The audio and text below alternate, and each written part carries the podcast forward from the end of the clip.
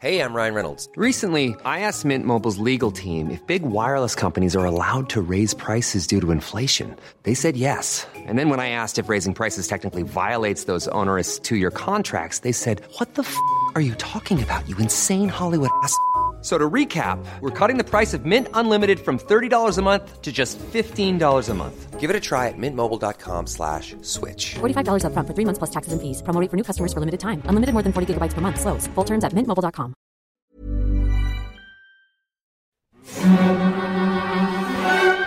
Julian Assange, fundador de Wikileaks, platica con Chris Anderson de TED sobre el sitio. Julio 2010. In the last few years has released more classified documents than the rest of the world's media combined. Can, can that possibly be true? Yeah, can it possibly be true? It's a worry, isn't it? That the rest of the world's media is doing such a bad job that a little group of activists is able to release more of that type of information than the rest of the world press combined.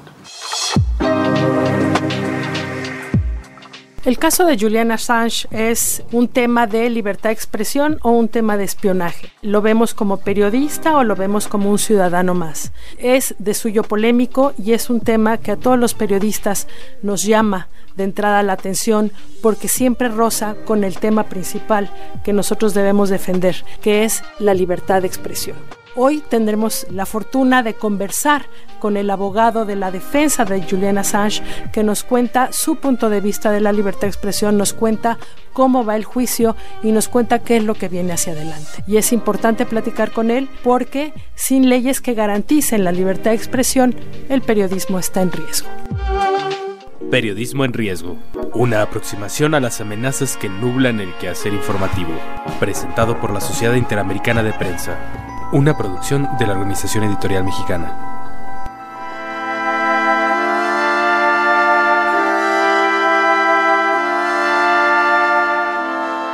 Este es un podcast de la Sociedad Interamericana de Prensa, grabado desde los estudios de ABC Radio de Organización Editorial Mexicana en la Ciudad de México. Yo soy Marta Ramos y hoy es viernes 6 de marzo del año 2020. Me acompaña, como siempre, Alejandro Jiménez. Alejandro, ¿cómo estás? ¿Qué tal, Marta? Muy buenos días en esta ocasión muy especial que nos acompaña de manera destacada. Quiero mencionarle, muy amable de su parte, el abogado de Julián Assange, Aitor Martínez, que desde Madrid nos toma la llamada para poder saber cómo está este caso, cómo impacta a la libertad de expresión en el mundo y cómo debemos estar en el mundo pendientes de cómo evoluciona y de una de las luchas más importantes para que la libertad de expresión, el acceso a la información y la transparencia en los datos de lo que publicamos los medios sea lo más amplia posible. Sabemos, abogado, que don Julián se encuentra en este momento pues detenido por las autoridades de Londres después de haber estado mucho tiempo asilado en la embajada de Ecuador. Comenzar preguntando el estatus que guarda en este momento. Sí, efectivamente, el señor Assange se encuentra actualmente detenido en la prisión de Belmarsh, una prisión de máxima seguridad a las afueras de Londres, después de que fuera detenido el 11 de abril de 2019 fue condenado a 50 semanas por haber vulnerado la libertad provisional al ingresar en la Embajada de Ecuador en Londres. Ya cumplió con esa condena y actualmente se encuentra privado de libertad simplemente a la espera de que se dilucide el procedimiento de extradición a requerimiento de Estados Unidos en el que se encuentra actualmente inmerso. BBC News, 11 de abril de 2019. British police have arrested the founder of the WikiLeaks website, Julian Assange, and removed him from the Ecuadorian embassy in London. The Metropolitan Police say they were invited into the embassy after its government withdrew his asylum status. He's now thought to be en route to a central London police station. He's lived at the embassy since 2012. Eh, después de haber sorteado pues una acusación de violación en Suecia, después de haber sorteado acusaciones graves y enemigos como el del Pentágono en los Estados Unidos, ¿cuál es el pronóstico legal de lo que viene por delante? Suponemos un juicio largo o están viendo que hay condiciones favorables para que esto se desenvuelva positivamente para él. Bueno, en primer lugar, como matiz, el señor Sánchez nunca estuvo acusado por violación en Suecia. En, violación, en Suecia simplemente se abrió lo que se denomina una investigación preliminar por parte de la Fiscalía sin que nunca llegara a presentar formalmente cargos contra el señor Sánchez. Simplemente se le requería para una entrevista en el marco de una investigación preliminar a la cual el señor Assange, por supuesto, se quería someter. Lo único es que Suecia nunca dio garantías de no reextradición a Estados Unidos. Pero bueno, era simplemente un matiz, él nunca fue acusado en la jurisdicción sueca. Actualmente el pronóstico es que la jurisdicción británica tiene que dilucidar si el indictment y el requerimiento de extradición cursado desde Estados Unidos es o no es un arreglo a derecho. Nosotros como equipo de defensa consideramos que la justicia británica es confiable y que la justicia británica debe fallar en contra de la entrega del señor Assange porque eh, su entrega a la jurisdicción norteamericana generaría un peligrosísimo precedente para la libertad de prensa y el derecho de acceso a la información en el mundo. Es decir, el caso Assange no es un caso que afecte a una sola persona, no afecta al señor Julian Assange, sino que afecta a toda la comunidad de medios de comunicación del mundo, porque generaría un peligrosísimo precedente para todos los medios de comunicación. What's your philosophy? Why is it right to encourage leaking of secret information? Yeah, well, there's a question as to what sort of information is important in the world. What sort of information can achieve uh, reform? And there's a lot of information. So information that organizations are spending economic effort into concealing, uh, that's a really good signal that when the information gets out, there's a hope of it doing some good. Because the organizations that know it best, that know it from the inside out, are spending work to conceal it. Um, and that's what we've found in practice, and that's what uh, the history of journalism is. Te saluda Marta Ramos. En ese sentido, a mí me parece que el caso eh, de Assange desde el principio, desde la liberación de información privilegiada, ha sentado un precedente justamente en el papel, en esa línea muy delgadita entre el derecho a estar informado y el alegato normalmente del lado oficial de poner en riesgo seguridad nacional u otros aspectos de la vida de un país, el que sea. ¿Cómo calculan ustedes, digamos, si tuviéramos esta visión a 10 años, que este parteaguas va a tener un efecto. Estamos viendo, por supuesto, un mundo mucho más exigente con sus gobernantes, mucho más exigente con los propios medios para saber qué está pasando y transparentar información. Y creo que ahí lo que hizo Assange, polémico o no, de largo alcance o no, sí marcó un parteaguas. Para mí, en primer lugar, no debería resultar polémica la actividad de Wikileaks, ya que Wikileaks es simplemente una agencia de noticias y el señor Assange es simplemente un periodista, que introdujeron en el mundo de la comunicación un elemento innovador, que fue crear un sistema de cortafuegos en las IPs para que los conocidos como whistleblowers o informantes pudieran remitir información a la agencia de noticias garantizando en términos absolutos el anonimato de la fuente. Ni siquiera el propio Wikileaks puede conocer el origen de esa información, de esa fuente. Ese fue el único elemento innovador. Y sobre la base de esa innovación, el señor Assange y Wikileaks revelaron y publicaron información que era de interés público, como por ejemplo la comisión de graves crímenes de guerra por parte del ejército norteamericano en Irak y Afganistán. Es la labor y el deber de todo periodista comunicar información veraz, sobre todo cuando reviste la envergadura de crímenes de guerra. La gran paradoja del caso Assange es que después de que esa agencia de noticias Wikileaks publicara esos graves crímenes de guerra, por ejemplo, la muerte de 10.000 víctimas inocentes en esos conflictos armados, o el famoso vídeo que todos recordamos, porque aún tenemos en la retina, de ese helicóptero Apache que sobrevolaba un barrio de Bagdad y como si estuvieran jugando a un videojuego dispararon indiscriminadamente a civiles matando a dos periodistas de Reuters, ante la revelación de tales crímenes, la única persona procesada en la jurisdicción norteamericana es el periodista que reveló esos crímenes. Es la gran paradoja de este caso. La única persona procesada a día de hoy es el periodista que ofreció al mundo esos graves crímenes.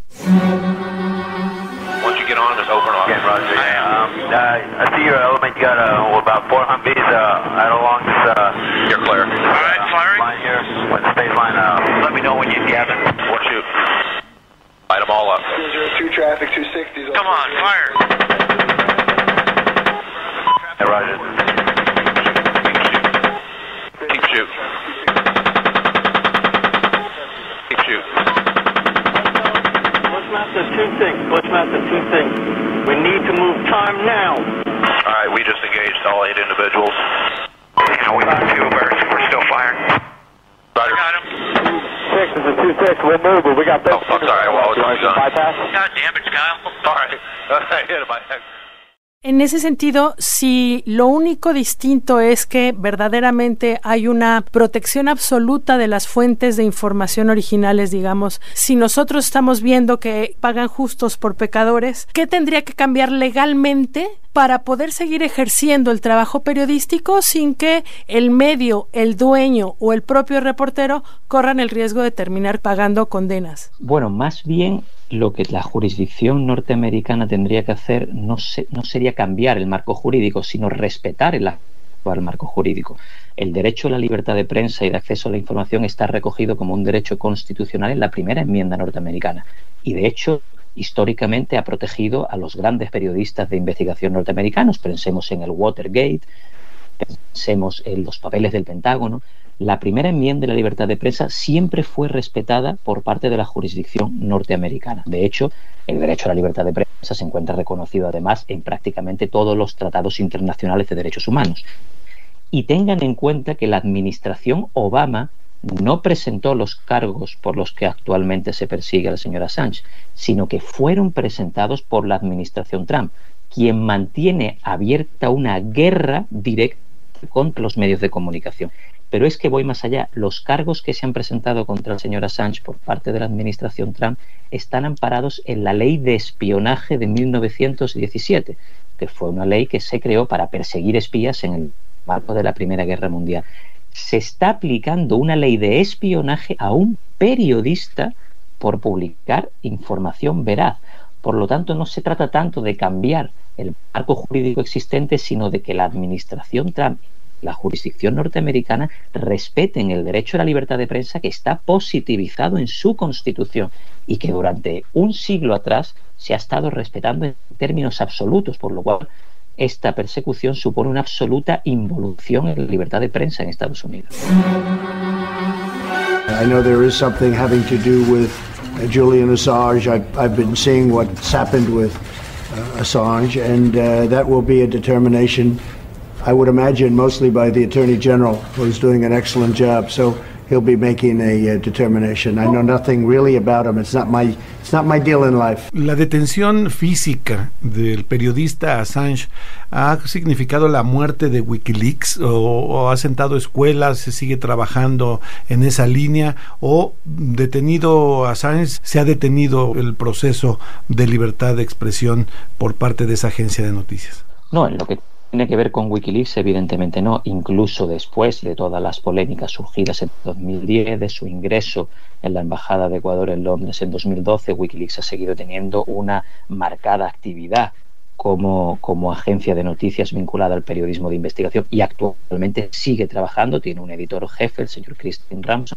que sigue trabajando con la organización. Ahora bien, si el caso Wikileaks en sí, la extradición del señor Assange, ya ha podido marcar un precedente, tengo mis dudas. Es decir, el daño que se ha hecho ya a la libertad de prensa eh, puede ser de difícil solución. Es decir, ¿qué periodista de investigación a día de hoy en el mundo sería capaz de publicar crímenes de guerra cometidos por el ejército norteamericano o información que piense que Estados Unidos puede el día de mañana invocar que pertenecía a su seguridad nacional y aplicar su jurisdicción en términos extraterritoriales para perseguir a ese periodista. Actualmente la libertad de prensa ya está dañada por el precedente que está marcando esta extradición, pero si el señor Assange fuese entregado a la jurisdicción norteamericana, directamente la libertad de prensa estaría muerta, sobre todo en lo que tiene que ver con el periodismo de investigación. De AFP, diciembre 2010. Wikileaks también es objeto de agresiones en el ciberespacio.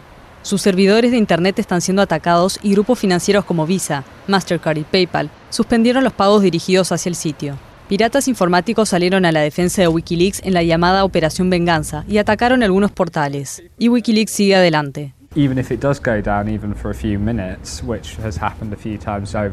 Incluso si el sitio es desactivado por unos minutos, lo cual ha sucedido un par de veces durante la semana, es clonado en más de un millar de lugares. Hay miles de páginas controladas por personas completamente diferentes que ahora están manejando a Wikileaks, así que no es algo que será detenido por los medios técnicos. Una visión personal suya de lo que está pasando más allá de Estados Unidos. Eh, recuerdo la persecución contra María Risa en Filipinas o el caso Khashoggi, eh, lo que vemos mucho en América Latina, en Argentina, en Brasil, eh, en Estados Unidos, en México, por supuesto. ¿Cuál es el riesgo? ¿Cuál es el impacto real a, a la evolución de estas sociedades cada vez más globalizadas sobre la pretensión de acallar o siendo muy amables de tratar de opacar la información que afecta a las sociedades? Pues el daño se hace directamente a la democracia, puesto que la libertad de prensa es la piedra angular del control del ejercicio del poder. Pensemos que toda democracia eh, se sostiene sobre la base de un término que en inglés es accountability y que se suele traducir al español como la rendición de cuentas. Nuestros gobernantes tienen que prestar una rendición de cuentas a los gobernados para que haya una fiscalización del ejercicio del poder en elecciones recurrentes, en la posibilidad de que respondan ante la ley nuestros gobernantes.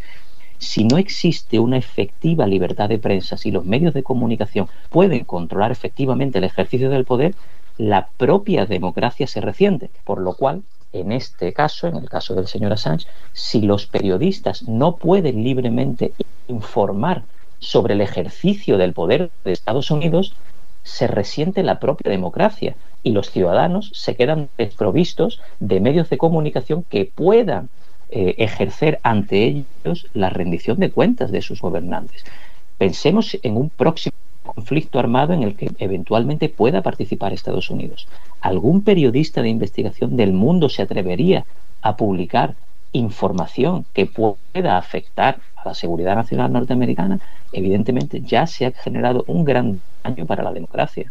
Abogado, ¿cuál es el ánimo del señor Assange? ¿Qué le dice? ¿Está deprimido, está optimista, está preocupado, está trabajando, está leyendo, está ¿cuál es en este momento su visión de la vida? Bueno, el señor Assange en, primer lugar está en un eh, estado de salud muy delicado. Eh, estuvo casi siete años recluido en una minúscula embajada en Londres sin acceso al, aire fresco, sin acceso a la luz solar, en unas condiciones muy precarias, prácticamente sin tratamiento médico. Cuando fue detenido el 11 de abril de 2019, lo primero que pidió su equipo de defensa es que fuese ingresado en un centro hospitalario por su delicado estado de salud eh, psíquica y física.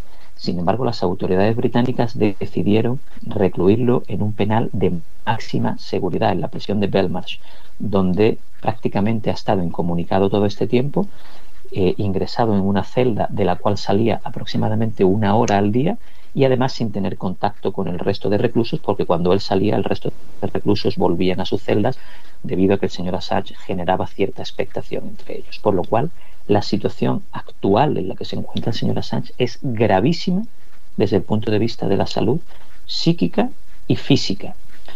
Por lo tanto, ese es otro elemento también que se tiene que tener en cuenta en el marco de la extradición, que el señor Assange, si fuese eh, enviado a Estados Unidos, peligraría gravemente su vida por los últimos diez años que ha sufrido. De hecho, recientemente el relator de la ONU contra la tortura visitó al señor Assange en Belmarsh y lo visitó con un equipo médico. Y el relator de la ONU contra la tortura, la máxima autoridad en términos de tortura a nivel internacional, en un contundente informe decretó que el señor Assange se encuentra sometido a una grave y manifiesta tortura sistemática durante años que le puede llevar a la muerte. Telesur Noticias, 30 de diciembre de 2019. La ONU denuncia que la vida del fundador de Wikileaks, Julian Assange, corre peligro en la cárcel debido a la denominada tortura blanca, caracterizada por incluir extrema privación sensorial y aislamiento. Acumulativamente, esta práctica profundamente arbitraria conduce a una sobreestimulación nerviosa constante que, según muestra la experiencia, puede provocar un colapso circulatorio, una crisis nerviosa o incluso la muerte sin rastro de sangre. Se trata de una tortura blanca, denunció el relator especial sobre tortura de la Organización de Naciones Unidas, Niels Meltzer la situación de Assange, detenido en la prisión de alta seguridad de Belmarsh, Reino Unido. ¿Cuáles son las fechas o los días claves que se vienen en el caso del señor Assange? ¿De qué debemos estar pendientes para ser observadores críticos de lo que venga en el juicio de Assange? Bien, el primer periodo de la vista de extradición se celebró entre el 24 de febrero y el 29 de febrero y ahora estamos en medio de un receso y se retomará la vista el 18 de mayo y se celebrará durante tres semanas consecutivas hasta el 5 de junio. El 5 de junio se terminarán las vistas y quedará visto para sentencia. Eh, una vez se dicte esa sentencia, si la sentencia acuerda la entrega del señor Assange, se podrá recurrir ante el High Court y eventualmente ante el Supreme Court.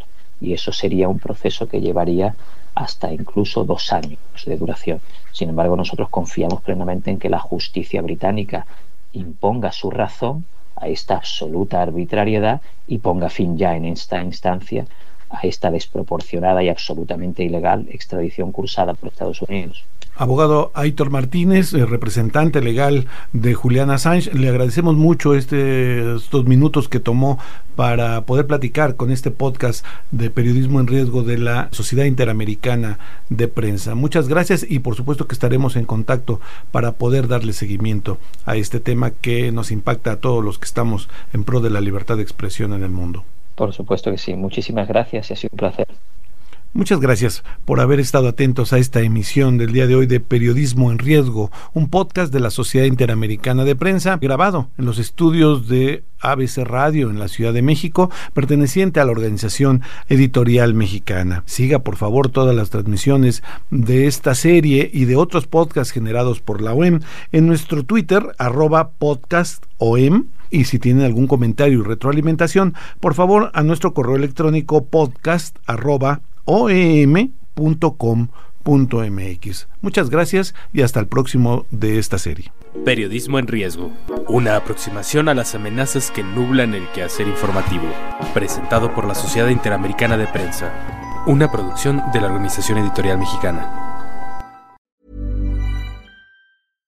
How would you like to look five years younger? In a clinical study, people that had volume added with Juvederm Voluma XC in the cheeks perceived themselves as looking five years younger at six months after treatment. Look younger, feel like you. Add volume for lift and contour in the cheeks with Juvederm Voluma XC. Reverse signs of aging by adding volume to smooth laugh lines with Juvederm Volure XC. For important safety information and to find a licensed specialist, visit juvederm.com. That's J U V E D E R M.com. Not for people with severe allergic reactions, allergies to lidocaine, or the proteins used in Juvederm. Common side effects include injection site redness, swelling, pain, tenderness, firmness, lumps, bumps, bruising, discoloration, or itching. There's a risk of unintentional injection into a blood vessel, which can cause vision abnormalities, blindness, stroke, temporary scabs, or scarring. Talk to a licensed specialist to find out if it's right for you.